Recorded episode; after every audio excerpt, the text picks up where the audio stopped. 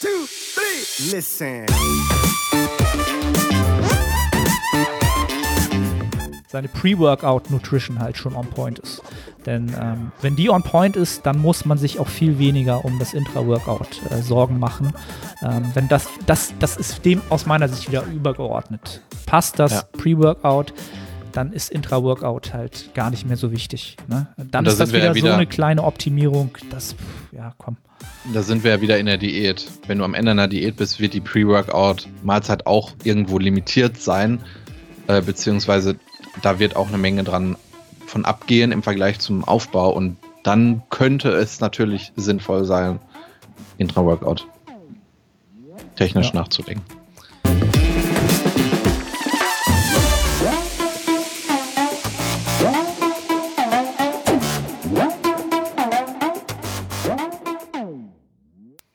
Moin aus Hamburg, willkommen zu The Art of Personal Training. Die Netto-Hypertrophie-Serie geht in eine weitere Episode. Wir überlegen heute nicht, welche Episode es wird, sonst kommen wir wieder völlig durcheinander und äh, ich markiere das Ganze falsch bei iTunes und so weiter und so fort. Nils ist natürlich auch wieder am Start. Äh, Nils, äh, wie geht es dir? Mir geht's hervorragend. Wir haben gerade schon darüber geredet. Mesozyklus ist vorbei. Deswegen geht's mir sehr, sehr gut. Darüber reden wir ja gleich. Wie geht's dir? Ich bin bestens erholt, gerade aus dem Urlaub wiedergekommen. Ähm, ja, ich kann ja mal kurz so sagen, was so die letzten zwei Wochen passiert ist. Ja, Drei Wochen sogar. Drei Wir haben Wochen sogar, Pause. stimmt, drei Wochen, genau. Wir haben eine Woche pausiert aufgrund des Urlaubs. Ähm, ja, ich habe mir mit Julia mal äh, eine Auszeit in Holland gegönnt, nachdem äh, weiteres Reisen ja aktuell nicht unbedingt so, ähm, ja, ich glaube, möglich ist es schon, aber Spaß macht es wahrscheinlich nicht mit dem Fliegen und so weiter. Das heißt, wir wollten eigentlich eine Woche Holland machen. Da waren wir halt an der Küste im, frag mich nicht, also Ostkapelle, keine Ahnung, das ist halt im, im Seeland. Das ist halt sehr, sehr ländlich. Da gibt es halt so Ferienhäuser, weiß ich nicht. Für Leute, die schon mal in Holland waren, die kennen das wahrscheinlich. Da kannst du halt nicht viel machen, außer dich entspannen und Pfannekuchen essen, welche übrigens mega gut sind. Also äh, die Holländer machen auch Pfannkuchen mit Pizzabelag quasi. Ne? Also herzhaft, wo ich anfangs gedacht habe, so, nee, komm, das, das ist nix so. Ne? Also Pfannkuchen muss halt süß sein mit Sirup oder Zuckerguss oder wie heißt das? Äh, Zucker, Puderzucker. Ähm, aber Wahnsinn, also das ist Wahnsinnserfindung. Sehr, absolut geil. Also wenn jemand mal in Holland ist, Pfannekuchenhaus nennen die das, glaube ich, so. Das ist so ein, so ein Pfannkuchenrestaurant. Auf jeden Fall machen. Beste Pizza, die ich seit langem hatte. Auf Pfannkuchenteig, um mal völlig äh, abzuschweifen. Genau, da waren wir eine Woche und die Woche darauf wollten wir eigentlich nach Wien. Ja, ähm, da waren wir Anfang des Jahres schon mal. Wäre natürlich ganz nice gewesen, wieder in das Gym zu trainieren, was, äh, wo Julia natürlich wusste, so, da findet sie sofort einen Abnehmer, so, ja, lass machen, ab nach Wien. Ähm, und kann man natürlich im Sommer auch so schön verbringen. Wien ist halt echt eine schöne Stadt, gerade im Sommer. Ähm, das haben wir dann gecancelt, weil die ähm, nette Fluggesellschaft, ich nenne sie jetzt mal nicht, ich glaube, jeder weiß es, ich glaube, das ist die einzige Fluggesellschaft, die da oft hinfliegt, ähm, unsere Flüge halt eine Woche vorher so verschoben hat von den Zeiten, dass wir halt insgesamt fast einen ganzen Tag verloren haben. Ähm, einfach weil sie wahrscheinlich die Flüge nicht voll kriegen und dann Flüge stornieren und alle zusammenlegen. Ähm, und das war halt mega unschön. Auch Zeiten, wo wir dann zurückgekommen wären, wären nicht schön gewesen hier in Hamburg. Und das haben wir dann gecancelt und haben dann gesagt, okay, fahren wir halt in Holland danach halt noch so ein bisschen rum. Und dann sind wir noch nach Skiwinningen und nach Amsterdam. Und ähm, um jetzt mal so ein bisschen den Trainingskontext zu geben, äh, die erste Woche war sowieso Deload angesagt, da in, an der Küste. Ich ein bisschen mit dem Slingtrainer was gemacht, Ausfallschritte gemacht. Es war so ein bisschen äh, so Corona reloaded. Also ich komme da gar nicht mehr drauf klar, ne, auf dieses äh, Training, wo du halt nicht so trainieren kannst, wie du willst, nicht im Gym. War mega anstrengend, also jetzt mental einfach. Ähm, genau, und dann sind wir halt noch nach, nach äh, in die größeren Städte, einfach so ein bisschen Urlaub machen. Und da haben die Gyms dann auch passend zu dem Tag, wo wir los sind, auch wieder aufgemacht. Äh, war allerdings extrem schwer, da ein Gym zu finden, die halt auch Touristen aufnehmen. Ne? Aufgrund der ganzen Corona-Geschichte sind natürlich die Mitglieder erstmal im Vordergrund. Ähm, und ich musste dann jedes Mal in jeder Stadt so ungefähr fünf, sechs, sieben Gyms abtelefonieren, um vorher rauszukriegen, ob ich da, ob es sich überhaupt lohnt, da hinzufahren, ob sie einen, einen Tagespass haben, ob ich da trainieren darf. Ähm, hab dann aber immer was gefunden. Und dazu muss man halt sagen, in Holland sind die Corona-Regeln ähm, relativ, wie soll ich sagen, ich finde es gut geregelt. Das heißt, du musst keine Maske tragen, also nicht, nicht im Gym, nicht im, äh, in, im Supermarkt nicht, im Restaurant nicht, musst nirgendwo eine Maske tragen. Ähm, also die Regierung gibt dem Bürger relativ viel Eigenverantwortung in der Hinsicht. Das Einzige, wo sie sehr, sehr strikt sind, ist halt in öffentlichen Verkehrsmitteln. Ne? Bus, Bahn, Fähren. Da sind halt extra Sicherheitsdienste engagiert, die halt wirklich niemanden reinlassen, der in dem Moment nicht eine Maske aufhat. Ähm, was ich halt, ja, von der Regelung ganz, ganz geil fand. Ne? Das hat dann so ein bisschen mehr Normalität gegeben, nicht ständig die Maske aufzuhaben, wenn du mal in den Supermarkt gehst. Das war eigentlich ganz gut. Und im Gym war, war halt, die machen halt gar nichts halt, ne? Also habe ich halt gefragt, was muss ich hier, muss ich hier drauf achten, so, alles sauber machen danach. Und dann so, so nee, wieso? Okay, alles klar. Macht, macht ihr nicht? Nee. Worauf muss ich dann achten? Abstand halten? Ja, ja, Abstand halten und sonst geh mal trainieren. So, okay. Das war halt relativ easy. Ähm, ja, und hab dann halt ähm, Genau, das ist dann der zweite Teil, so Ernährung. Es wäre jetzt der zweite Diätblock dran gewesen nach dem Deload und ich habe aber vorher mit Steve abgeklärt, ähm, da ich eh nicht wusste, ob ich trainieren kann, ob die Gyms aufmachen, das war auch noch nicht klar die, die Woche davor, ähm, dass ich, wenn die Gyms nicht aufmachen, weiterhin Maintenance fahre, einfach weil ich dann nicht trainieren kann. Ähm, oder nur mit dem Sling-Trainer dann irgendwo in Amsterdam mich irgendwo neben dem Hotel an einem Pfeiler hängen oder so, hatte ich, habe ich gesagt, habe ich keinen Bock drauf, das mache ich halt nicht. Ne? Also, ähm, und die Gyms haben zwar aufgemacht, ich habe dann aber gesagt, okay, ich behalte Maintenance bei, ähm, weil das Essen einfach zu gut ist, ja, und es auch aus meiner Sicht wenig Sinn gemacht hätte, sich da jetzt eine Woche ähm, da so zu stressen halt, ne? Wirklich zu gucken, was esse ich jetzt, kaufe ich noch ein, ähm, ist auch mit Hotelzimmer halt alles schwer. Hast zwar eigentlich immer einen Kühlschrank, aber so einen kleinen. Das geht halt auch schwer. Und von daher habe ich halt täglich Pizza gegessen, so als Hauptmahlzeit. Habe ich ähm, gesehen. Ja, war halt. Ich finde, Pizza ist halt so im Urlaub ein sehr, sehr einfaches Lebensmittel. Äh, Im Restaurant halt bei einer guten Pizza, was du halt relativ einfach tracken kannst, ähm, was keine riesen Kalorienmenge ist weiß ich nicht, ich habe immer so alles so zwischen 800 und 1200 Kalorien, je nachdem, wie fettig die halt aussah, was halt easy zu tracken ist. Und selbst wenn du daneben liegst, sind es halt ein paar hundert Kalorien maximal. Ähm, und darum kannst du halt super easy äh, alles machen halt. Ne? Morgens ein Shake, nach dem Training ein Shake, abends ein Shake. Ähm, und dann unterwegs hast du halt auch in Holland, was, was ich in Deutschland halt mega bemängeln würde, diese Convenience Foods halt, ne? Du gehst halt in den Supermarkt und kannst dir halt 300 Gramm kleine Möhren kaufen oder ähm, bisschen Aufschnitt, ja, Aufschnitt gibt es hier auch. Ähm, oder Protein Bars gibt es halt überall in jeglicher Menge. Du kannst halt super einfach mal was zwischendurch kaufen, was du in Deutschland ja langsam auch ein bisschen mehr kannst, aber so Holland und England noch mehr, da kannst du halt komplett aus dem Supermarkt leben. Easy. Halt auch in den Mengen, die du brauchst für, für den Moment halt, ne? Das war halt dann easy zu machen. Bewegung war sowieso höher. Das heißt, ich habe, denke mal so 3400 täglich konsumiert und habe jetzt gestern mich auf die Waage gestellt und habe das Gewicht halt komplett ziemlich genau auf 0,5 Kilo gehalten. Plus, minus null. Heute wieder eingewogen und habe gleich ein Kilo verloren.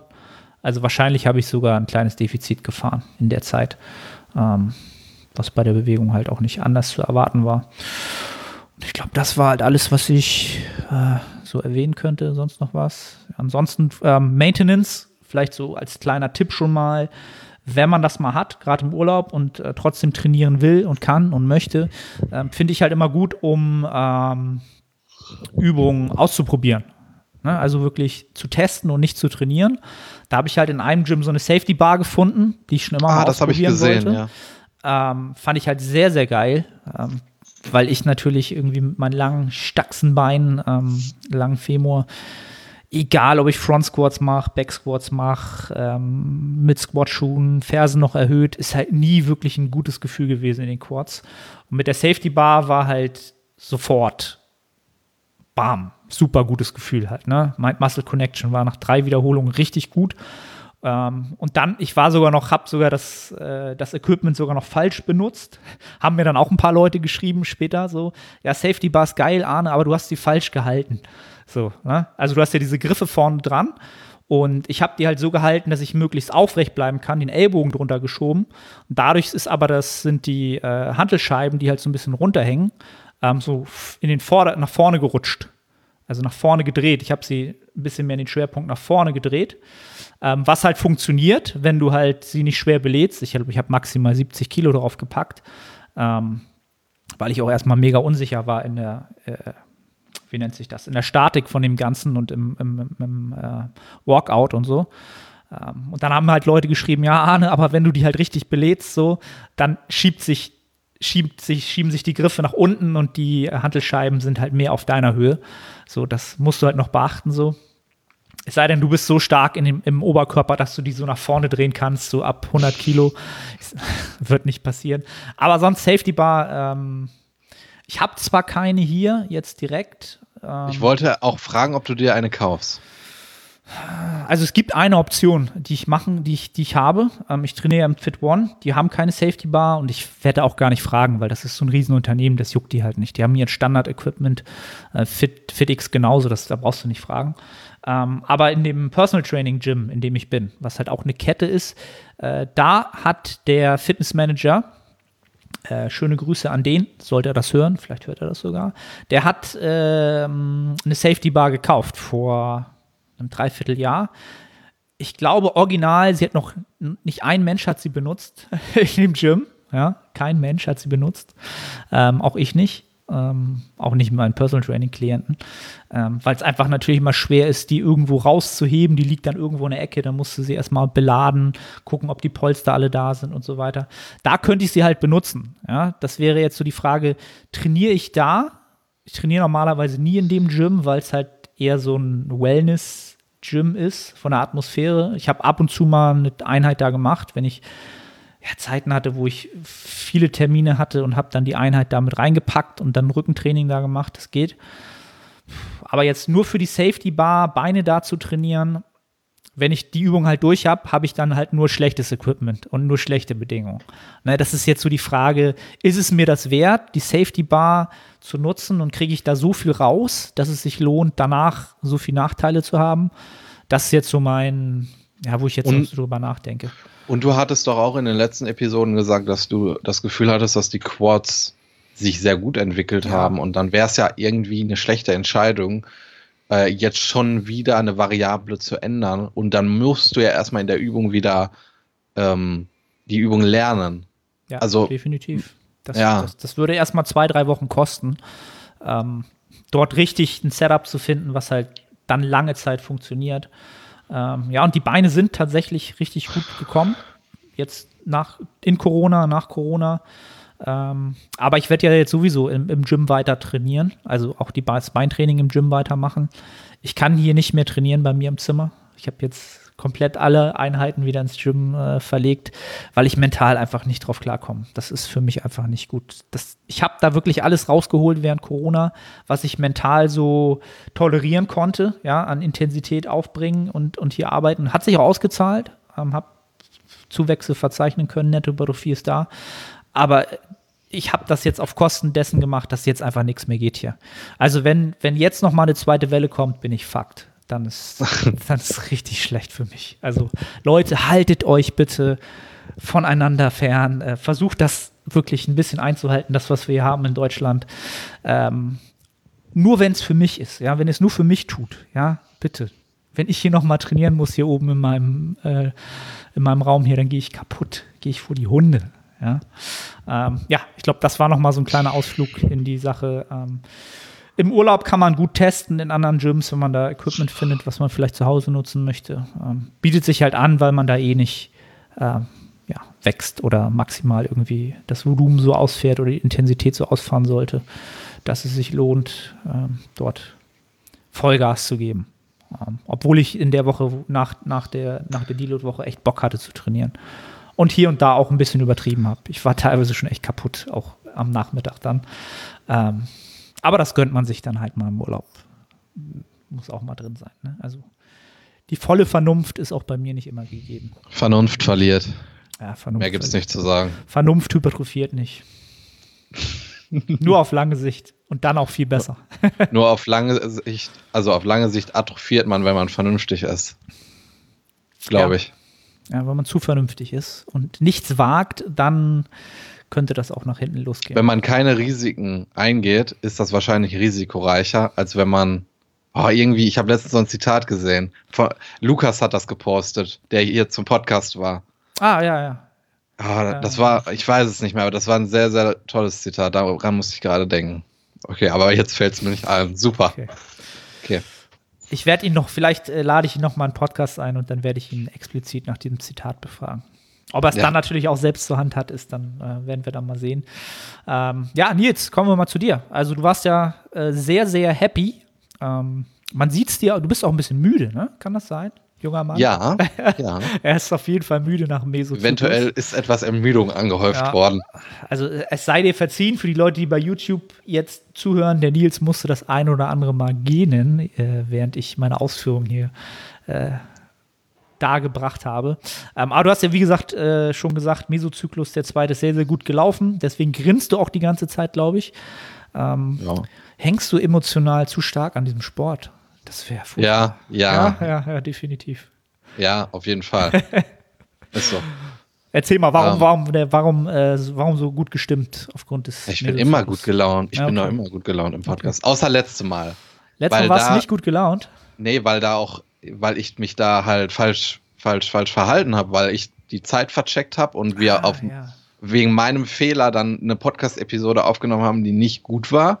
Da, das war, also im Nachhinein ärgert mich das. Aber gut, äh, wir wollen ja jetzt über die letzten Wochen reden. Richtig. Ähm, ja, der, der Mesozyklus ist abgeschlossen. Und warte, ich, ich trinke mal ganz kurz, ich habe irgendwie ein Pappmaul. Mhm. Insgesamt sind ja jetzt beide Mesozyklen abgeschlossen nach Corona und ähm, beide hießen bei mir Rebuild. Und genau dieses Ziel wurde erreicht. Und darüber bin ich sehr, sehr froh, weil das Rahmenbedingungen waren, die ich so noch nie bei mir vorgefunden habe und auch nicht bei anderen Leuten. Und diese Situation gab es auch noch nie. Das heißt, ähm, dass, dass ich da halt keine Erfahrungen dran hatte. Und trotzdem lief es genau so, wie ich es mir vorgestellt habe. Ich habe das erreicht, was ich wollte. Ich habe einerseits sicherlich eine gewisse Atrophie wieder rückgängig gemacht. Ich habe Bewegungskompetenzen wiedererlernt, ähm, konnte in Lifts wieder stärker werden, ohne mich zu verletzen, ohne mich abzuschießen, wobei ich da gleich nochmal drauf eingehe. Ähm, ich konnte ja eine gewisse Widerstandsfähigkeit wieder aufbauen und habe ähm, ja gerade zu Anfang, das bestätigt sich jetzt, habe ich die richtigen Entscheidungen getroffen. Ich bin extrem konservativ mit den Sätzen eingestiegen, äh, wo ich auch am Anfang ähm, selber dran gezweifelt habe, dass das die richtige Entscheidung ist, weil sie nun mal extrem niedrig waren. Ähm, aber das waren dann nur irgendwelche Hirngespinste, die von meinem Ego kamen und die ich dann auch erstickt habe. Und das waren die absolut richtigen Entscheidungen. Ähm, ja, es war auch eine richtige Entscheidung, den ersten Deload reaktiv etwas kürzer zu gestalten. Ähm, ja, es war insgesamt richtig, das Ganze nüchtern zu betrachten, ohne Emotionen, ohne zu denken, oh, ich habe jetzt während Corona atrophiert und jetzt muss ich wieder ähm, äh, Hardcore einsteigen, um mir alles wiederzuholen und jetzt direkt wieder voll rein, voll drauf. Nee, das wäre Bullshit gewesen. Ich bin nüchtern eingestiegen. Äh, rational habe ich die Entscheidungen getroffen und das hat sich ausgezahlt. Ähm, ja, das Einzige, ähm, oder mh, das war kein Fehler oder das war kein Problem, aber ich wurde trotzdem vor gewisse Aufgaben gestellt. Ich hatte in der letzten Einheit vom Mesozyklus äh, ADLs auf dem Plan. Ich glaube, zwei Sätze normale und zwei Sätze pausierte ADLs. Und ich glaube, das war der erste oder der zweite Satz pausierte ADLs. Mm, Aber ich habe schon bei der ersten Wiederholung, als ich runtergegangen bin, gemerkt, oder ich habe nur meinen unteren Rücken gemerkt. Ich habe sonst nichts in meinem Körper gefühlt, nur meinen unteren Rücken, der geschrien hat. Das hatte ich noch nie in meiner ganzen Trainingskarriere, dass ich so eine Ermüdung gespürt habe. Und dann habe ich noch die zweite gemacht, um zu testen, ob ich jetzt durch die Hölle gehen muss oder ob ich halt ähm, zu ermüdet bin. Und nach der zweiten Wiederholung, und ich hatte eine Rep-Range von 8 bis 11, äh, habe ich dann einfach abgesetzt und aufgehört. Und da bin ich auch stolz auf die Entscheidung, weil früher hätte ich vielleicht dann noch wirklich alles da rausgepresst, was ging. Und hätte auch in Kauf genommen, mich zu verletzen. Ähm, aber das habe ich jetzt nicht gemacht, weil ich den Mesozyklus erfolgreich abschließen wollte, auch im Hinblick auf die nächsten Monate, weil wer weiß, was passiert wäre. Es hätte ja sein können, dass ich drei Wochen raus gewesen wäre. Gut, dann hätte ich wieder drei Wochen aufholen müssen, hätte wieder Momentum aufbauen müssen, hätte mich wieder in den Übungen, die ich dann nicht hätte machen können, steigern müssen. Und so bin ich sehr zufrieden mit der Entscheidung und bin mit einem extrem guten Gefühl nach Hause gegangen, dass ich da auch mein Ego zurückgehalten habe. Ähm, genau. Zwei Sachen in dem Mesozyklus stimmen mich etwas äh, oder ja unglücklich. Ich hatte ja einmal gesagt, dass ich äh, mich bei einem Smith Machine Squad ganz leicht verletzt habe, beziehungsweise gemerkt habe, dass ich was am Trapez habe. Ähm, da war dann gar nichts. Nur in der letzten Woche jetzt vom Mesozyklus, da habe ich beim, beim Schrägbankdrücken an der Smith Machine mich wieder an der gleichen Stelle verletzt. Und das hat dann einen Tag wehgetan. Oder ich hatte einen Tag Schmerzen. Jetzt habe ich keine Schmerzen mehr. Ich habe das nur gestern bei einer Fly-Bewegung minimal gemerkt an den Schulterblättern sonst bei gar keiner Übung. Ähm, ja, das ist jetzt ein bisschen nervig, dass ich weiß, dass da vielleicht irgendetwas ist, aber ich denke, dass ich das über den Meso über den Deload, ähm, dass das einfach wieder weggeht. Ähm, ja, sonst, ja, es lief, es lief extrem gut. Und was ich auch nochmal sagen muss, der Gymwechsel, der hat sich absolut ausgezahlt. Jetzt, wo ich auch nochmal darüber nachdenken konnte, ich habe das Gefühl, dass ich echt mega lange in einem Exil trainiert habe ähm, wo kein Schwein trainiert hat und ich auch irgendwie unglücklich war. Aber ich habe mir immer wieder eingeredet, ja, das ist schon richtig so und irgendwann gewöhnt man sich ja auch daran und dann ist es ja auch irgendwie Normalität, dass man sich was schönreden muss und ähm, ich bin dann auch keiner, der ähm, jammert oder der sich über einen Zustand beklagt, der nicht optimal ist, weil ich weiß, dass wir im Bodybuilding viele Möglichkeiten haben, aber irgendwann ist dieser Rahmen halt auch krass gesprengt. Also irgendwann ist das, ist ja, ist das so gebogen, das geht halt nicht mehr. Und das merke ich auch jetzt, weil ich extrem heiß darauf bin, in den nächsten Mesozyklus zu starten. Und ich bin mir sehr sicher, dass das im alten Gym nicht gegangen wäre. Ich glaube, da wäre viel schneller wieder die psychische Ermüdung da gewesen. Und ich könnte da nicht so pushen. Und noch eine Sache, ich habe neue Kopfhörer und die haben mein Leben absolut verändert im Gym. Das ist der Wahnsinn. Mach ich habe mir, ich habe, ja, ja, das sind die, ich glaube, das sind die, die teuersten, die man sich so holen kann. Die sind von Bose. Ich dachte, da hole ich mir mal was für die Zukunft. Ähm, ich habe nämlich, meine Kopfhörer sind kaputt gegangen und dann habe ich gar keine benutzt. Fünf Wochen im Training, gar keine Kopfhörer. Und jetzt die Kopfhörer, und das ist ein Unterschied, das ist der Wahnsinn. Also, ja. Ich weiß nicht, Bose Quiet Comfort 2 oder so? In ihr oder over ihr?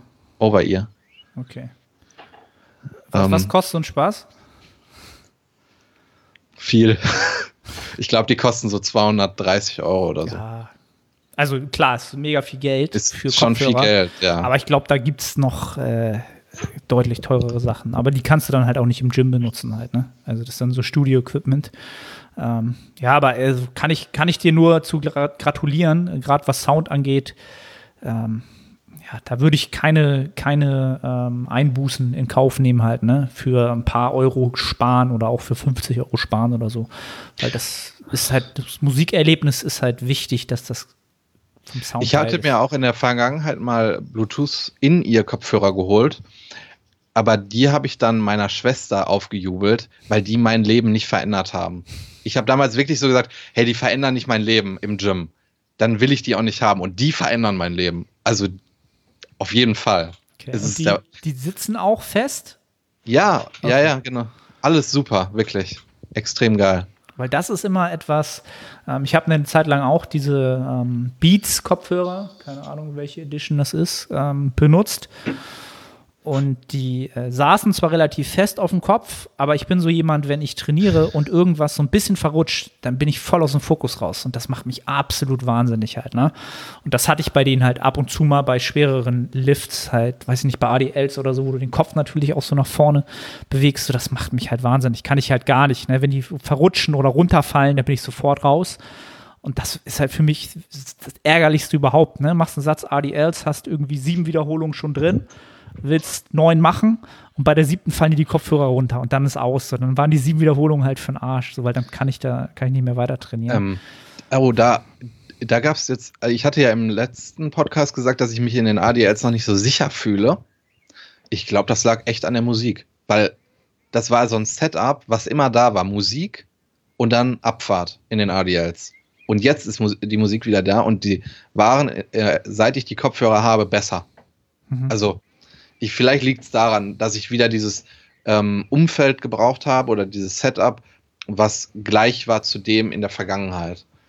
Ähm, und ja, eine Übung ist mit den Kopfhörern nicht so gut, nämlich die äh, Pseudo-Hackenschmidt. Weil wenn ich die gemacht habe, dann will ich so schnell wie möglich aus dieser Maschine rausgehen. Und das geht nicht, weil die Kopf, also das, das Teil oben, also die Dinger, die auf deiner Schulter sind, das ist sehr wenig Platz. Und wenn du da schnell deinen Kopf rausmachen willst, dann reißt du dir die Kopfhörer ab. Das heißt, ich muss mit einer wahnsinnigen Präzision meinen Kopf da rauskriegen, ohne dass die Kopfhörer abfliegen. Und das ist äh, manchmal unangenehm, wenn du halt kurz vorm Tod bist. Und dann äh, vielleicht eine, das ist eine super Überleitung. Eine Sache, die, die, worüber ich jetzt schon öfter nachgedacht habe, was ich auch in dem Mesozyklus gemerkt habe. Ich habe als äh, Hauptquad-Übungen ja aktuell den Smith Machine Squad und diese Pseudo-Hackenschmidt. Und das ist sehr, sehr viel mehr Axiallast, als ich das in der Vergangenheit hatte über Quad-Übungen. Und da bin ich halt am überlegen, wie ich das in der Zukunft machen soll. Ich werde diesen Zustand aber noch etwas mehr ausreizen, weil ich beide Übungen etwas frequenter im Plan haben möchte, weil ich sie in der Vergangenheit nie gemacht habe.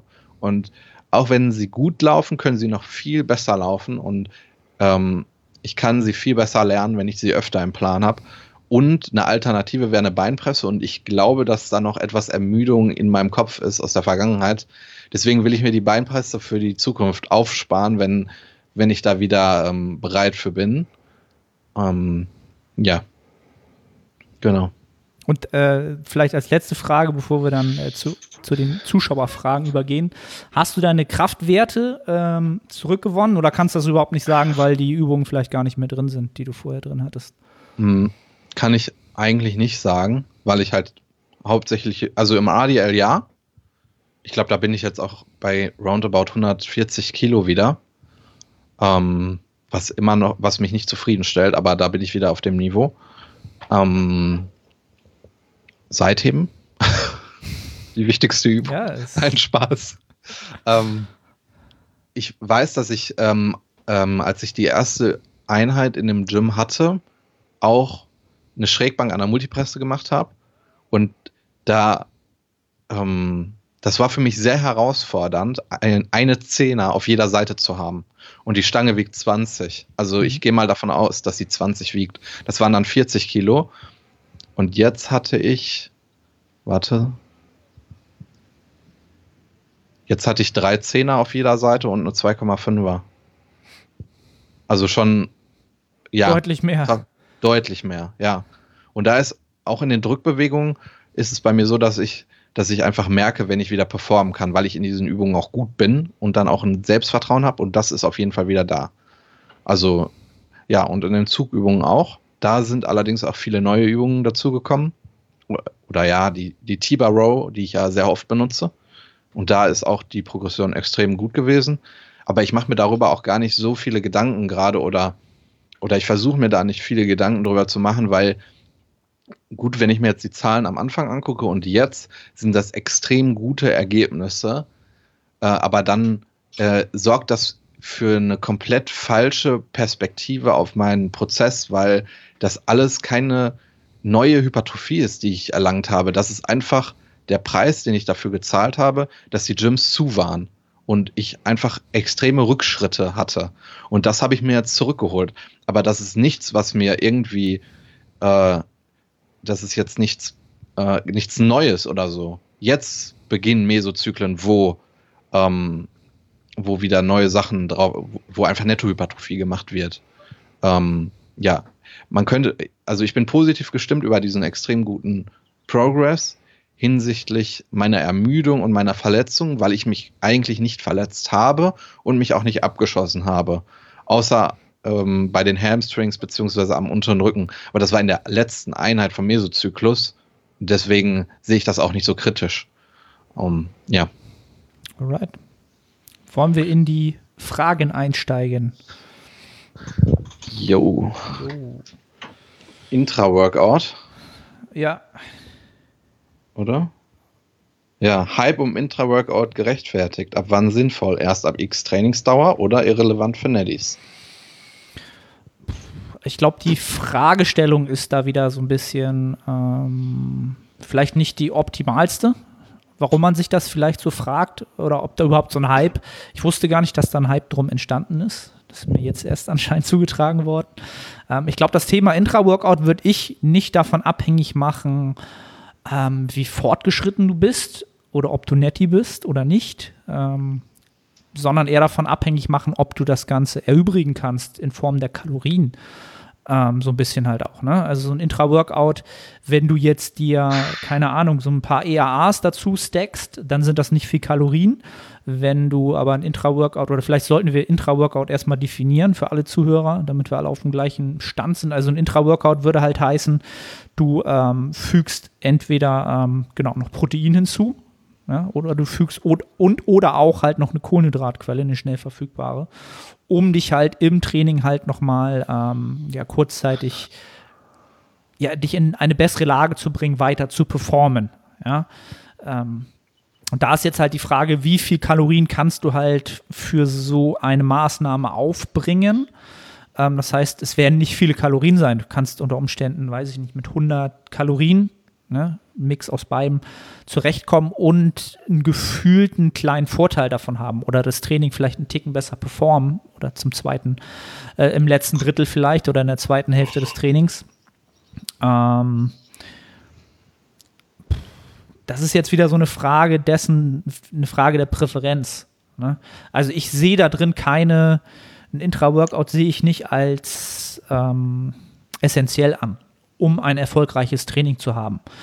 Ähm, es wird unter Umständen wichtiger, wenn du es deine übrigen willst, wenn du äh, in der Diät bist oder in der Wettkampfvorbereitung bist und dein Ziel ist wirklich maximal äh, Muskulatur zu erhalten, dann sollte es, es dir wert sein, auch bei einem, einer geringeren Menge an Gesamtkalorien, die du zur Verfügung hast, unter Umständen deine Performance so besser aufrechtzuerhalten während des Trainings, ähm, um einfach einen adäquaten ja, konternden Stimulus zu setzen gegen die anabolen äh, Reize, die da so auf dich einprasseln durch das Kaloriendefizit. Da würde ich es dann äh, schon als ja nicht essentiell, aber schon sehr, sehr nützlich ein, an, äh, einkategorisieren und das dann auch ähm, nutzen. Jetzt im, in der Off-Season oder in der Improvement-Season, wie man es halt nennen will, das ist halt die Frage, ob du welches, welches, welch, welche Art des Trainings du halt gerade ähm, fährst oder welche Art des Trainings du halt gerne machst. Bist du halt eher der Mensch wieder eher Intensität, dafür halt nicht so viel Volumen, dann wirst du wahrscheinlich auch nicht so lange Workouts haben. Bist du aber der Volumenmensch, der halt tendenziell zum Ende eines Blocks sehr lange trainiert oder verhältnismäßig lange trainiert, dann kannst du auch davon profitieren, weil die Einheiten dann einfach, ja, einfach fast schon zu lang werden und du dann natürlich ähm, etwas brauchst, um dich halt wieder ein bisschen ähm, aufzurappeln. Ähm, Gerade auch, auch da den Faktor mental nicht unterschätzen. Ne? So ein bisschen was Süßes schmecken. Gibt Untersuchungen, die halt auch wirklich dazu Hinweise gegeben haben, dass diese leichte Süße, auch wenn es wenn es jetzt nichts ist, was den Körper maximal vom, von der Energie hochfährt, dass es dich einfach ähm, besser performen lässt im Nachgang. Ne? Das kann dann schon Sinn machen. Ähm, ja, also ich würde es nicht davon abhängig machen, wie lange ich schon trainiere, sondern ob es im Gesamtkontext sinnig ist, ob ich die Kalorien investieren möchte, ob ich auch das Geld investieren möchte. Ne? Jetzt ist ja die Frage, was kann ich denn da zum Beispiel als Kohlenhydratquelle nehmen? Ähm, ne? Esse ich jetzt einfach Gummibärchen oder hole ich mir halt, äh, Nudeln? Nudeln. Schön Spaghetti-Teller äh, kurz weginhalieren. Ähm, ja, das würde halt schlecht funktionieren, weil es müssen halt schnelle Kohlenhydrate sein halt. Ne? Ist jetzt wieder die Frage, hole ich mir da jetzt halt noch äh, Maltodextrin oder irgendwas? kostet jetzt alles nicht die Welt, ne? Aber dann wäre halt die Frage, die Proteinquelle, nämlich EAAs, die sind schon sehr, sehr teuer für die Menge.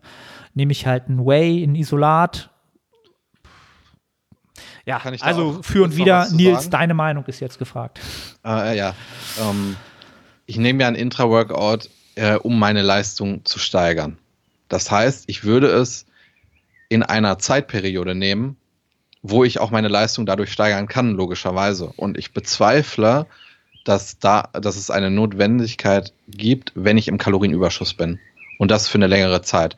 Wenn ich an 365 Tagen im Kalorienüberschuss bin, dann habe ich Zweifel daran, dass ich wirklich eine, eine, eine leistungssteigernde Wirkung habe. Und wie du schon richtig gesagt hast, äh, präferiere ich dann eher ähm, dahin, dass ich ein Intra-Workout in der Diät zu mir nehme, wenn ich merke, dass ähm, das meine Performance steigern kann. Und was du auch richtig gesagt hast, ist es auch, ist es natürlich eine Kostenfrage. Also ähm, EAAs sind teuer und ja gut, die Kohlenhydratquelle jetzt eher weniger, aber ich glaube, wenn ich jetzt ähm, die Kosten pro Monat von einem Intra-Workout nehme und mir die Wirkung im Aufbau angucke, dann ist das einfach für den Input zu wenig Output oder gar kein Output. Und ich glaube, für die Kosten, und die werden hoch sein, weil ich ja oft trainiere. Also auch wenn die Carbquelle günstig ist, wird sich das trotzdem summieren. Und ich glaube, dass es da ähm, für das Geld bessere Dinge gibt, die ich, mhm. die ich zu mir nehmen kann. Und das ist jetzt meine persönliche Meinung und das, ähm, das kann ich nicht belegen, aber ähm, ein, im Moment sind Intra-Workouts es gibt schon einen Hype, das habe ich auch mitbekommen. Ich glaube aber, dass ein Intra-Workout-Produkt äh, sehr günstig in der Herstellung ist und die, ich die Marge doch sehr hoch machen kann. Und eventuell gibt es da auch ein Interesse, das marketingtechnisch zu pushen. Ist so meine Vermutung. Okay, es wusste ich gar nicht, dass es von Supplement-Herstellern extra Intra-Workout fertige Produkte gibt. Ja. Habe ich gar nicht auf dem Zettel. Und dann äh, wenn ich ein Produkt habe mit einer hohen Marge, dann ist es natürlich auch attraktiv, genau dieses Produkt äh, ja an den Mann zu bringen. Aber okay. das kann ich jetzt nicht bestätigen. Das war mal eine Vermutung von mir. Äh, das ist jetzt nur so ein bisschen eine, okay. eine, eine Randnotiz. Ja, also wusste ich halt gar nicht. Vielleicht gibt es ja selbst bei MyProtein, mit denen arbeite ich auch zusammen, auch so ein Produkt und ich weiß es gar nicht, was dann auch wieder peinlich wäre. Obwohl die haben so, eine, so ein Riesensortiment, da kannst du gar nicht alles kennen. Ähm, das sind halt, ist halt wieder so eine Sache, wo ich auch überlegen würde, wenn ich das schon mache, dann will ich es halt auch individuell anpassen können. Ne? Das, das ist bei mir so Supplements, die so, so ein Kombiprodukt gibt es, glaube ich, keins, wo ich sagen würde, das ist so richtig gut, weil ich es nicht individuell anpassen kann, halt so, ne? Da, da, bin ich immer skeptisch. Da bin ich immer ein so. Ah, Stoffstack ist, glaube ich, immer ganz gut. ja, weiß ich nicht, ob es sowas gibt, vielleicht schon. Ähm, aber Leute, nee, aber ich ja, bin bei dir. Ey, bleibt bei Supplements immer individualisieren. Ähm, da, da, jetzt einfach mal, um wieder ähm, shameless Werbung zu machen, obwohl ich da eh nichts dran verdiene. Das finde ich halt das Gute an, an MyProtein, ähm, dass sie halt auch so eine Standard-Subs halt immer einzeln haben halt, ne? Dass du es dir immer einzeln zusammenkaufen kannst und dann einzeln nutzen kannst und nicht so ein Kombiprodukt kaufen musst, wenn du halt zum Beispiel irgendeinen Supplement-Hersteller unterstützen willst oder, ne? also ja, das ist jetzt wieder eine ganz andere, andere Richtung, äh, Supplements und, und Kombiprodukte. Ähm, ja, aber was, was mir halt noch eingefallen ist, ich glaube, die Frage, die sich der Fragensteller eher stellen sollte oder wo er drüber nachdenken sollte, ist, ob seine, seine Pre-Workout-Nutrition halt schon on point ist. Denn ähm, wenn die on point ist, dann muss man sich auch viel weniger um das Intra-Workout äh, Sorgen machen. Ähm, wenn das, das, das ist dem aus meiner Sicht wieder übergeordnet. Passt das ja. Pre-Workout? Dann ist Intra-Workout halt gar nicht mehr so wichtig. Ne? Dann da ist das wieder, ja wieder, so eine kleine Optimierung, das, ja, komm. Da sind wir ja wieder in der Diät. Wenn du am Ende einer Diät bist, wird die Pre-Workout-Mahlzeit auch irgendwo limitiert sein, äh, beziehungsweise da wird auch eine Menge dran von abgehen im Vergleich zum Aufbau und dann könnte es natürlich sinnvoll sein, Intra-Workout technisch ja. nachzudenken. So, nächste Frage. Ich lese sie mal vor. Äh, Tipps, um stärker im Bankdrücken zu werden. Assistenzübungen, Setup etc. Von Dominik Reichert. Das ist eine gute Frage. Ähm, bevor ich äh, mich damit befassen würde, äh, was ich machen kann und wo vielleicht auch meine Fehler liegen, würde ich mich auch erstmal fragen, wenn du eine emotionale Bindung zu der Übung hast, oder ja, ich würde mich fragen, habe ich eine emotionale Bindung zu der Übung? Weil dann können, kannst du Gedanken entwickeln, die vielleicht nicht förderlich sind, dass du Zahlen jagst, da spreche ich aus Erfahrung. Oder es könnte zum Beispiel auch sein, dass du für den Lift gar nicht so gut gemacht bist. Das heißt, dass du extrem lange Arme hast und dann ähm, wenn du dann noch eine emotionale Bindung zu der Übung hast, kann das sehr gefährlich sein, weil du willst gut performen, aber du bist halt nicht für den Lift gemacht und dann wirst du auch nicht überdurchschnittlich gut darin. Deswegen würde ich diese Fragen erstmal für mich beantworten und um jetzt in den praktischen Teil zu gehen, um besser im Bankdrücken zu werden, musst du spezifisch arbeiten, das heißt, du musst Bankdrücken machen. Erstmal ganz simpel. Und aus meiner Erfahrung und auch mit Athleten, ähm, die Bank profitiert davon, wenn du sie höher frequent machst. Ich denke, eine Frequenz von zwei bis drei ähm, ist absolut in Ordnung. Dann würde ich mir die Frage stellen, ob ich, ähm, wenn ich schon etwas fortgeschrittener bin, äh, Schwachstellen habe in der Bench. Das heißt, habe ich Probleme im Lockout, dann könntest du, um auch spezifisch zu bleiben, eine Bench-Variation machen, wo ich den Lockout überlade. Das wäre dann zum Beispiel eine Pin Press. Wenn du das Gefühl hast, dass dein Trizeps ähm, eine eklatante Schwäche ist, könntest du zum Beispiel auch einen Close Grip Pin Press machen. Ähm, wenn du am untersten Punkt äh, struggles, dann könntest du genau diesen Punkt überladen, indem du zum Beispiel pausiertes Bankdrücken machst oder eine Spoto Press. Ähm, ich würde ähm, aber, oder ich bin der Meinung, dass wenige Leute von diesen beiden Variationen wirklich profitieren, weil wenige so fortgeschritten sind. Ich denke, dass viele Leute einfach davon profitieren, wenn sie zwei bis dreimal eine ganz normale Bench machen. Und ähm, dann könntest du auch noch überlegen, wenn es um deine, um deine Position geht, um das Setup, wenn du, äh, wenn du ähm, die Kontrolle über deine Schulterblätter verlierst, dass du eben die Retraktion und Depression der Schulterblätter oder dass du an diesem Skill arbeitest. Ich denke, dass dieser Skill automatisch besser wird, wenn du dir, ähm, wenn du dir Gedanken über dein Rückentraining machst und auch ein sinnvolles Rückentraining hast, weil genau dort äh, trainierst du diese Bewegung. Also das Zurückziehen der Schulterblätter, die Schulterblattkontrolle an sich. Ähm, was mir da äh, vorhin noch eingefallen ist, ich glaube aber, dass auch davon äh, nur extrem fortgeschrittene Athleten profitieren, wäre zum Beispiel eine Übung wie Whiteys. Kennst du die? Whiteys? Ja? Wie Hast du schon mal gehört? Nein. Äh, nee, wie ein Y. Whiteys dass du mit der Brust auf einer Schrägbank bist, dass du zwei Kurzhanteln in der Hand hast und die Arme oben zusammenfügst. Okay. Und dadurch kannst du auch die, die Schulterblattkontrolle trainieren. Das habe ich schon bei einigen Powerliftern gesehen, aber das sehe ich äußerst selten. Und ich glaube, das könnte dir vielleicht dann helfen, von einer 180er Bench auf eine 190er zu kommen. Aber ich glaube, die wenigsten Leute, die zuhören, die benchen 180. Aber das ist zum Beispiel eine Übung, mit der du den Skill auch trainieren kannst. Ähm, genau, und was das Setup angeht, ähm, da kann ich dir keine, keine allgemeinen Tipps zu geben. Ich würde immer darauf achten, dass dein Arsch, deine Schulterblätter äh, die Bank berühren, deine Füße den Boden und dass du darüber die Spannung aufbaust. Ähm, dass du dabei eine Retraktion und Depression der Schulterblätter gewährst. Ähm, was mir immer geholfen hat, war gedanklich ähm, versuchen, meinen Rücken quasi mit der Spannung durchzubrechen. Ähm, und so habe ich eine maximale Spannung im unteren Rücken erreicht, beziehungsweise in meinem Körper. Ähm, es kann aber auch sein, dass du gedanklich einen anderen Tipp brauchst. Das kann ich äh, dir nicht exakt sagen, weil ich deine Biomechanik nicht kenne. Ähm, aber das sind meine Gedanken äh, zum Bankdrücken. Ach so, und was extrem wichtig ist, dass es vielleicht, ähm, das klingt jetzt so logisch, aber ich glaube, viele beachten das nicht. Du solltest im Kalorienüberschuss sein. Mhm. Ähm, weil ich, weil ich glaube, ähm, die Push-Leistungen, die, ähm, da gibt es einen großen Zusammenhang zwischen, äh, da, zwischen einem Kalorienüberschuss. Also ich, bei den meisten Leuten ähm, gibt es eine Regression der Leistungen in Push-Bewegungen bei einem äh, mittel- bis langfristigen Kaloriendefizit. Und wenn du langfristig in einem Überschuss bist, wird gleichzeitig auch die Bench wesentlich besser laufen. Ja. Genau das wollte ich äh, auch als erstes einbringen. Ähm, die Relation zwischen Kaloriendefizit und äh, Push Äh, oder dass der Abbau dieser Fähigkeit, die ist, die ist da. Warum, kann ich, kann ich auch gar nicht sagen. Also es macht für mich Sinn. Ne? Du kannst bei einer Zugübung kannst du einfach viel mehr kompensieren. Ne? Über, über Hilfsmuskulatur und über Schwung.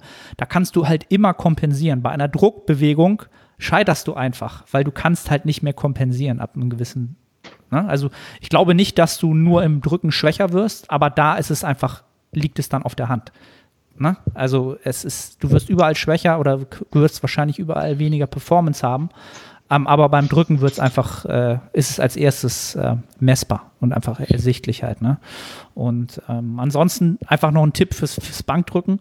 Ähm, alles, was du gesagt hast, perfekt, genau auch die ersten Sachen, die ich äh, machen würde. Aber langfristig ähm, auch gucken, was das Rückentraining macht und was das Trapeztraining macht. Ähm, vielleicht auch ein unterschätzter Punkt. Ähm, es ist natürlich auch am Ende davon abhängig, rein logistisch, ja, oder von der Stat äh, Statik, in wie viel Masse kannst du reindrücken. Ja, also wie, wie viel Latt hast du da, wie viel Trapez hast du da, was kannst du ins, ins Polster reinpressen als Auflage, als Druckfläche, ähm, was natürlich auch ein Faktor ist, was davon abhängig ist, was du halt drücken kannst. Halt, ne? ähm, so ein Faktor, den ich auch schon das ein oder andere Mal ähm, hatte bei Athleten, wo es lange Zeit bei der Bank oder bei Druckübungen nicht voranging, ähm, den Trapez ein bisschen zu fokussieren, weil der einfach sehr, sehr ähm, unter Umständen nicht sonderlich ausgeprägt war oder eine Schwäche war. Ähm, und sobald der halt besser geworden ist, nach ein paar Monaten oder auch nach einem längeren Zeitraum, ähm, gab es immer eine Relation dazu, dass halt Druckübungen auch besser geworden sind. Ne? Das ist nochmal so. Nicht umsonst ist in, im Wort Bankdrücken das Wort Rücken. Richtig. cool. Ja, nächste Frage. Yes. Ähm, woran erkenne ich eine für meine Biomechanik passende Übung bzw. Maschine? Okay. Ähm, also Biomechanik ist natürlich, da muss man vorab immer sagen, ähm, ein sehr, sehr individuelles Thema. Es gibt halt keine Biomechanik, die exakt die gleiche ist, es sei denn eineige Zwillinge. Vielleicht, weiß ich nicht. Wahrscheinlich da schon unter Umständen. Aber sonst ist es halt immer eine individuelle Sache. Ähm, aber um, um das dann wirklich zu beantworten, sollte man sich überlegen, dass man ähm, bei der Entscheidung, welche Übung oder gerade bei Maschinen, ähm, ob man sie wählt oder ob sie für einen passend ist, ähm, einfach schauen, was steht mir zur Verfügung vielleicht, ja, und wie viel Potenzial hat diese Übung oder diese Maschine in Zukunft ähm, Progression für mich abzuwerfen. Das heißt, ähm, was kann ich an der Ladung progressieren? Das heißt, Kurzhandel zum Beispiel ist immer so ein Thema, das ist halt schwer in Form von Loads und Progress zu erreichen, weil die Sprünge halt sehr, sehr groß sind. Ja. Habe ich jetzt aber eine Maschine, bei der ich 0,25er Schritte wählen kann, ist das natürlich sehr, sehr potenziell. Also da habe ich halt ein großes Potenzial, mich über die Loads zu steigern. Ja. Das sollte ich mir einmal vor Augen rufen, was jetzt von der Biomechanik unabhängig ist, aber das mal vor, vorgelagert. Ähm, und dann gibt es aus meiner Sicht eigentlich wenig Übungen oder wenig Maschinen, die einfach komplett nutzlos sind, sondern die viele Faktoren mitbringen, die ich schlecht individualisieren kann. Ja, das heißt, das erste wäre zum Beispiel, wie kann ich das Ganze einstellen? Wie kann ich das Sitz, den Sitz, die Polster einstellen? Wie viele ähm, Einstellmöglichkeiten gibt es da? Hat das Gerät nur drei Einstellmöglichkeiten, dann kann ich das wenig individuell auf mich anpassen. Hat es aber äh, 17 verschiedene Sitzpositionen und ähm, ja, Polsterposition nochmal 10. Dann habe ich eine Unmenge an, an verschiedenen Positionen, die ich einnehmen kann und an denen ich ein Setup äh, mir optimieren kann, um es an meine Biomechanik anzupassen. Dann ist vielleicht noch die Frage, ähm, wie kann ich den Griff anpassen, die Griffweite, äh, kann ich den enger weiter gestalten, kann ich die Maschine äh, vielleicht noch so für mich ähm, anpassen, dass ich vielleicht noch ein Polster dazu nutze oder eine Black Roll dazu nutze. Das habe ich jetzt im Urlaub gerade wieder gemacht. Da waren halt Maschinen, die nicht sonderlich optimal waren, ähm, wo ich eine Black Roll benutzt habe, äh, wo ich das erste Mal eine Black Roll so richtig nützlich empfunden habe die letzten Jahre, einfach weil ich dadurch äh, die Zugbewegung einfach länger machen konnte und den Stretch ver verbessern konnte. Das kann man sich halt auch, du kannst halt jede Übung oder jede Maschine nochmal für dich anpassen über verschiedene Faktoren. Ähm, zum Beispiel äh, D-Handles ähm, so einzelne flexible Griffe kann man halt auch oft nutzen, vielleicht bei Zugübungen, aber auch bei, bei ähm, Flybewegungen unter Umständen, um da nochmal also für sich individuellen Rotationen in verschiedene Gelenke zu bekommen. Ähm, also, um es abzuschließen, du kannst wenn du eine Maschine hast, wo du ein gutes Progressionspotenzial hast, das, was ich vorher genannt habe, kannst du eigentlich alles an dich anpassen. Es ist eigentlich immer möglich, es an sich anzupassen. Ähm, wenn aber viele dieser Faktoren einfach nicht möglich sind, ja, die ich genannt habe, das ist alles nicht machbar. Wenig Einstellungen, ich kann keine Polster nutzen, habe ich nicht, gibt es nicht. Ähm, ja, dann wirklich gucken, wo habe ich überall ein Häkchen ähm, und wo du die meisten Häkchen hast, danach solltest du dann die Übung oder die Maschine aussuchen. Ähm, und dann auch nicht zu kurz das Setup ausprobieren, also in der Introwoche drei verschiedene Sitzpositionen testen und dann sagen, okay, die war am besten. Ähm, wenn du dann merkst, okay, ich kann das vielleicht nochmal optimieren, dann auch in der zweiten Woche nochmal anpassen und nicht sagen, ah, jetzt habe ich das Setup gefunden, jetzt muss ich alles gleich halten, damit ich die Faktoren messbar halte, sondern dann lieber nochmal das Setup optimieren ähm, und die Übung halt länger drin behalten. Das wären so meine Tipps dazu. Ja, bin da voll bei dir. Und auch einen Haken bei, äh, bei Schmerzfreiheit machen. Das auch. Das ist äh, Grundvoraussetzung, äh, würde ich mal sagen. Gut, ähm, nächste Frage. Was ist denn noch sehr. Gaining, sehr, Gaining, Gaining Rate. Rates, ja. Ähm, sollte man sich von Gaining Rates verabschieden oder eher nach der Performance im Gym gehen, im Aufbau?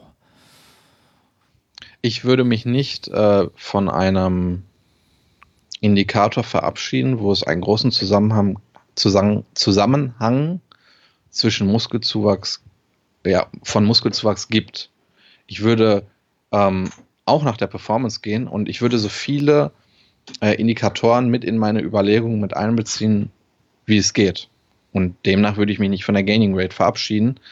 Äh, wenn du dich oder wenn du ein Anfänger bist und dich nur auf deine Performance konzentrierst, dann wirst du eine emotionale Abhängigkeit äh, hinsichtlich deiner Performance haben und irgendwann nur noch Progress auf dem Papier haben. Das heißt, dass du zum Beispiel mh, hm, bei der Bench auf Krampf bessere Leistungen erzielen möchtest, dass du zum Beispiel anfängst zu bouncen oder andere technische Ungereimtheiten in deinen Lift mit einbaust und dann glaubst, dass du einen Zuwachs an Muskulatur hast. Deswegen würde ich mich nicht von der Gaining Rate verabschieden. Ähm, ich würde dort versuchen, so viele Faktoren wie möglich in deine Überlegung mit einzubeziehen, die mir eine gewisse Aussagekraft geben und würde anhand dieser Faktoren dann entscheiden, ähm, ob du eben ähm, Progress machst oder nicht. Es kann ja durchaus sein, wenn du vier Faktoren hast, sagen wir, du bist schon etwas fortgeschrittener, du hast die Performance, die Gaining Rate, dann, das klingt albern, aber das kann auch ein Indikator sein, äh, wie du in deinen Kleidern, wie du in, da reinpasst. Oder wie kann man das am besten sagen? Es ist, ich denke, das ist verständlich. Mhm. Und ich finde auch, dass du, wenn du schon Erfahrung hast als, als Athlet, du hast auch ein Gefühl dafür, ob du Progress gemacht hast. Also ich merke das schon. Und nehmen wir mal an, die Gaining, Gaining Rate passt, die Kleider passen, das Gefühl passt, aber deine Performance, das passt gerade nicht und du bist am Ende von einem Mesozyklus. Hm, dann wird wahrscheinlich die Fatigue, die Performance ähm, maskieren. Aber da du drei andere Faktoren hast, machst du dich gar nicht verrückt. Du weißt, es läuft alles so, wie es laufen soll und es ist super. Aber wenn du ähm, eine ein, ein Faktor vielleicht ähm, rausstreichst oder dämonisierst und einen anhimmelst, dann wirst du in dieser Situation, die ich gerade beschrieben habe, da wird dir der Arsch auf Grundeis gehen. Da wirst du direkt überlegen, ob du was ändern sollst oder nicht. Und ähm, schon wirst du dich vielleicht in einem, in einem Prozess befinden, wo du suboptimale Entscheidungen triffst und eben nicht die ähm, besten Entscheidungen für dich triffst. Mhm. Ja. Also ich glaube, das Wichtigste hast du schon genannt, sich nicht von einer Variablen oder von einem Indikator abhängig machen oder zu sehr den einen in den Vordergrund rücken und andere äh, in den Hintergrund rücken zu lassen. Deswegen die Frage, sich da komplett zu, von zu verabschieden, äh, würde ja heißen, dass er nicht relevant ist. Dass er keine ja. Aussage darüber gibt, ähm, dass ich ihn nicht mit einbeziehen sollte. Ähm, und da verstehe ich nicht, warum man das machen sollte ja, weil du ja auch schon gesagt hast, es gibt schon eine Relation zwischen äh, Trainingsstand, Performance ähm, und was sinnig ist, an Gewicht zuzulegen. Ähm, was ich mir vorstellen kann, was vielleicht so der Hintergrund der Frage ist, dass ähm, man vielleicht so eine bestimmte Range an Gewicht hat, die man schwer überschreiten kann, was durchaus ab und zu der Fall ist, auch wenn die Kalorien äh, weiter erhöht werden und so weiter und so fort. Meinst du ein absolutes Körpergewicht? Genau, genau. Okay. Dass, dass, dass man vielleicht von einem absoluten Körpergewicht spricht und da einfach nicht nicht drüber kommt, ja, und dann einfach mal wirklich einen größeren Sprung braucht und diese Gaining Rate einfach, die vielleicht sinnig wäre auf dem Papier, ja, was jetzt die Literatur sagt, dass man die einfach mal überschreiten muss, um die Homöostase des Körpers einfach mal aus, auszutricksen ja, oder einfach mal darüber hinauszukommen.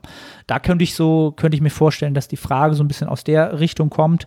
Ähm, und es gibt aus meiner Sicht einfach auch aus, aus der Arbeit mit Klienten, es gibt diese Punkte, wo man schwer über ein bestimmtes Gewicht hinauskommt.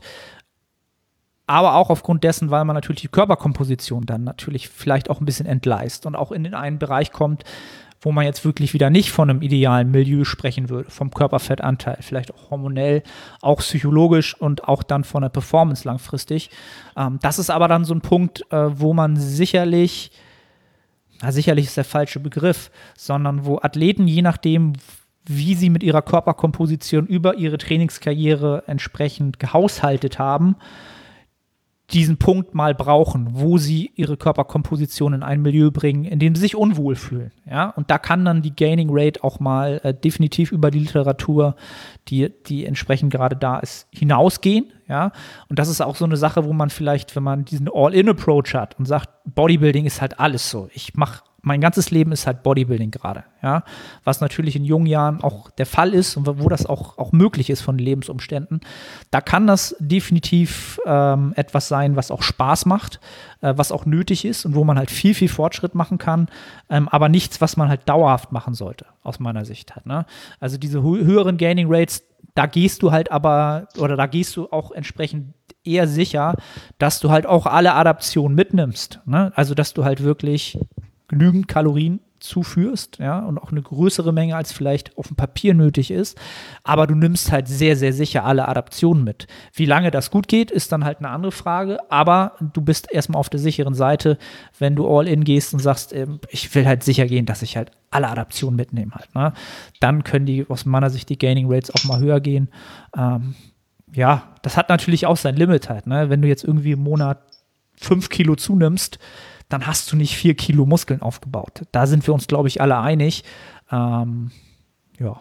Es kann aber auch in die andere Richtung gehen, meiner Meinung nach, dass du eine Gaining Rate unterschreitest, mhm. die du dir als Ziel gesetzt hast, aber trotzdem alles in Ordnung ist. Dass, ja. das, dass trotzdem das Ergebnis eingetroffen ist, was du auch ähm, erreichen wolltest. Ja, ja.